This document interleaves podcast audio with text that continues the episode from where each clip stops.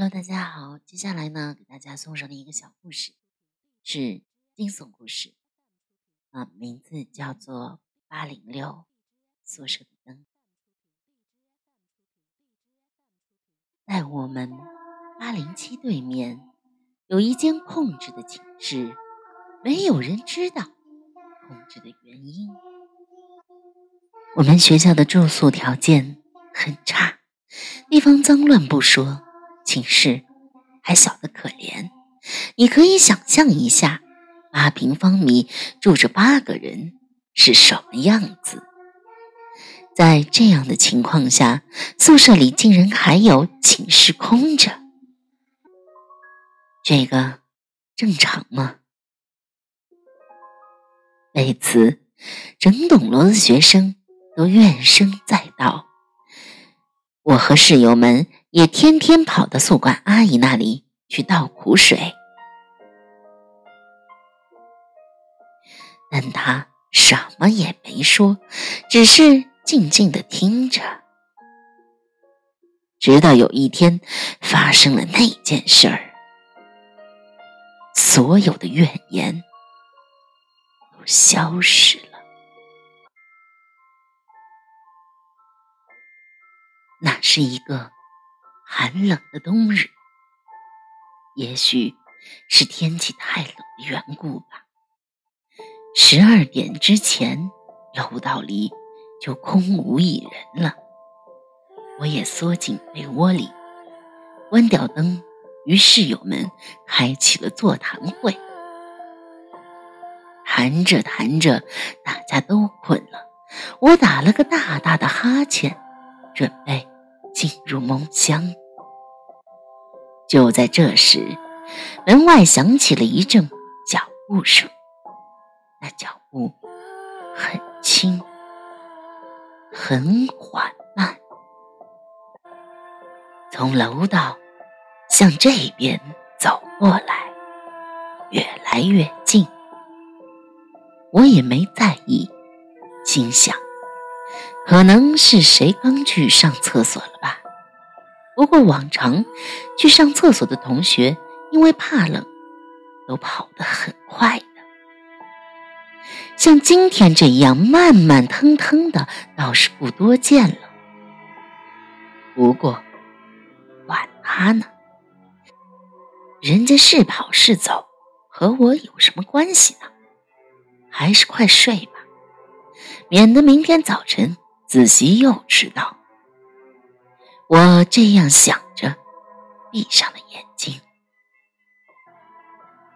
忽然，那脚步声停了，就停在我们寝室外。不，不对，不是我的寝室，是我们对面的八零六寝室。接着。外面响起了轻微的钥匙开锁的声音和关门声，想必是那人进了八零六去了。这么晚了，会是谁？管理员阿姨吗？不，不可能。我住进来这么久，还没见他进去过哪一个宿舍呢。那么，难道是学校又安排什么人住进去了吗？太过分了！我怒火上涌。我们住宿条件这么差，这么拥挤，也不帮我们解决解决问题。现在倒好。居然让他一个人住进一间寝室，那也太不把我们放眼里了吧！我倒是想看看那是个什么样的人，有什么能力独占一间寝室。我刚刚从床上爬起来，打开门，只见八零六的灯果然开着。只是一个劲儿的在闪烁，可能是接触不良的缘故吧。我上前敲了敲门，没有人回答。再敲了敲门，还是没有人回答。我火了，说道：“有人在吗？请开一下门好吗？”我话音刚落，八零六的灯一下子就灭了。我一惊，心想：“你也太目中无人了。今天太晚，闹起来怕不好看。等明儿个。”早上，我起来早早的看，看我不好好教训你。这样想着，我狠狠的瞪了八零六一眼，转身回屋睡下了。第二天一大早，我就跑到管理室质问管理员阿姨，她听了之后，脸色变得惨白。用惊恐的眼神死死的盯着我说：“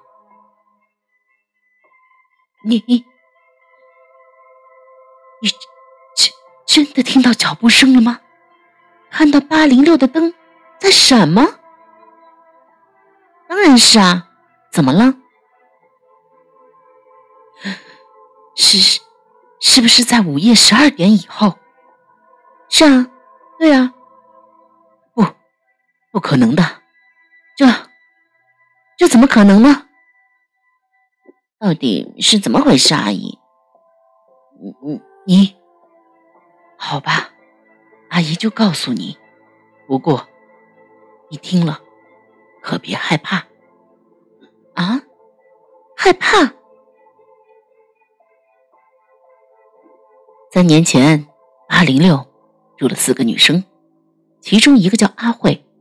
不仅人长得漂亮，学习也很刻苦，每晚啊都过了十二点才从自习室回来。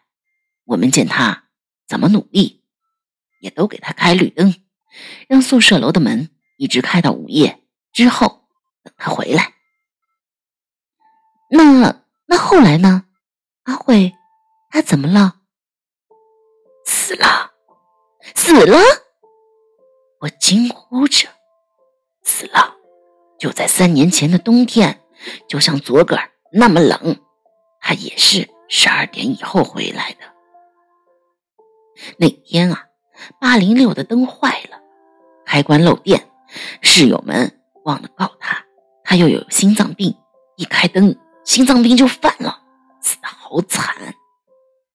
我到的时候啊，他的室友都昏过去了。”他的眼睛瞪得好大，那灯啊，就这样一闪一闪的。我，我惨呼一声，连滚带爬的逃了出去。从那以后，再没有人吵着要住八零六了。午夜十二点过后。管理员阿姨在走廊里巡视着，她的脸上带着胜利者的微笑。其实，八零六存放的是他的一些物品，那些东西啊来路不正，他不想让别人知道，就利用三年前的一场意外，编了个天大的谎言。昨晚那脚步声。是他发出来的灯啊，也是他开的。他做的一切都是为了把吵着要住八零六的人吓跑。没想到的是，进行的居然这么顺利。他得意的笑了。这时，背后响起一阵轻微的脚步声。他已经转过头，却没有一个人。谁？阿姨问。没有人回答。忽然，八零六的灯一下子开了，那灯一闪一闪。